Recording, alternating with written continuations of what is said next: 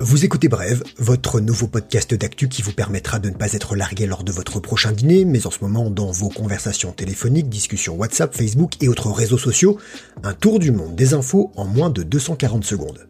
Au menu de ce vendredi 20 mars, confinement, J4, on ne craque pas, coronavirus, il faut s'inquiéter pour l'Afrique, l'humanité étouffe, la planète respire, confiné mais largement connecté, et on n'oublie pas les bons conseils anti-déprime de Brève. L'Afrique doit se réveiller et se préparer au pire. Le continent doit se mobiliser face à la propagation du Covid-19. Déclaration du patron de l'Organisation mondiale de la santé, le docteur Tedros Adhanom Ghebreyesus. Pour l'heure, le nombre de cas confirmés y est encore faible, mais les systèmes de santé là-bas pourraient être rapidement mis à rude épreuve si le virus s'installe, en particulier dans les zones urbaines surpeuplées. La majorité des pays manquent de médicaments, d'équipements de protection, d'appareils de respiration mécanique. Dans la plupart des structures hospitalières africaines, les services de soins intensifs ont une capacité d'accueil très limitée. Pour l'OMS, il faut harmoniser impérativement des plans d'action. Un groupe de travail africain sur le coronavirus vient d'être créé. Son but, faciliter le partage d'informations et de bonnes pratiques entre les différents pays, ainsi que leur coordination en matière de contrôle. Plus de 40 pays se sont dotés de kits de dépistage du virus. Les contrôles au point d'entrée sont renforcés notamment dans les aéroports. Les voyageurs en provenance de pays infectés seront automatiquement mis en quatorzaine. Des liaisons aériennes vont être suspendues, des rassemblements seront interdits. La plupart des pays africains incitent la population à respecter les consignes d'hygiène transmises par l'OMS, à commencer par le lavage de mains régulier. Au Rwanda, des lavabos portables avec du savon ou du gel hydroalcoolique ont été installés en pleine rue trop beaucoup ça. Le virus progresse, la pollution de l'air diminue, mais pas partout.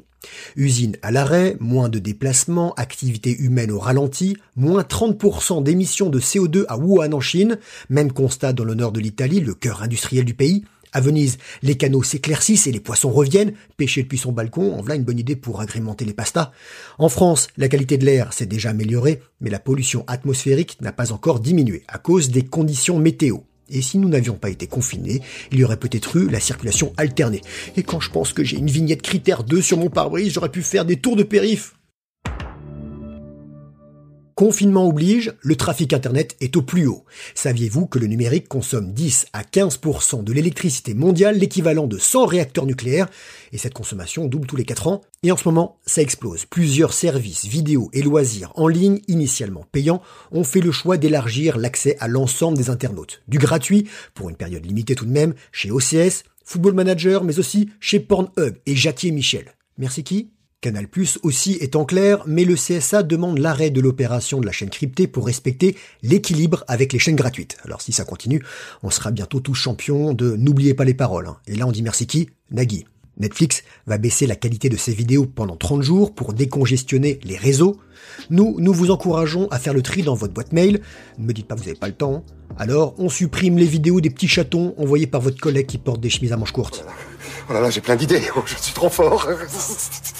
Pour terminer, nos désormais traditionnelles bonnes idées. Je vous rappelle que la rédaction de Brève attend les vôtres pour en faire profiter la communauté. Il est encore possible de faire un petit footing, mais vu les abus, ça ne devrait plus durer très longtemps. Alors, si vous avez un balcon, faites comme Elisha Noshomovitz, trentenaire, toulousain et marathonien.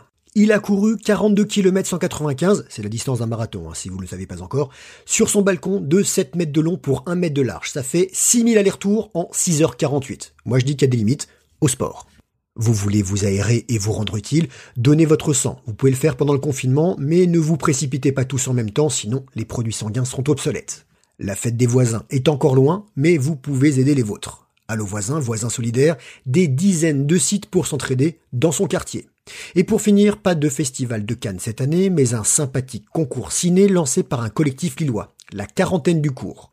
Pour participer, il faut réaliser un court métrage de moins de 5 minutes depuis chez vous à envoyer avant lundi 20h sur la quarantaine du cours at gmail.com. Laissez s'exprimer le Spielberg qui sommeille en vous. Voilà, c'était bref, merci de nous écouter. On se retrouve lundi, même podcast, même heure et un lancement officiel.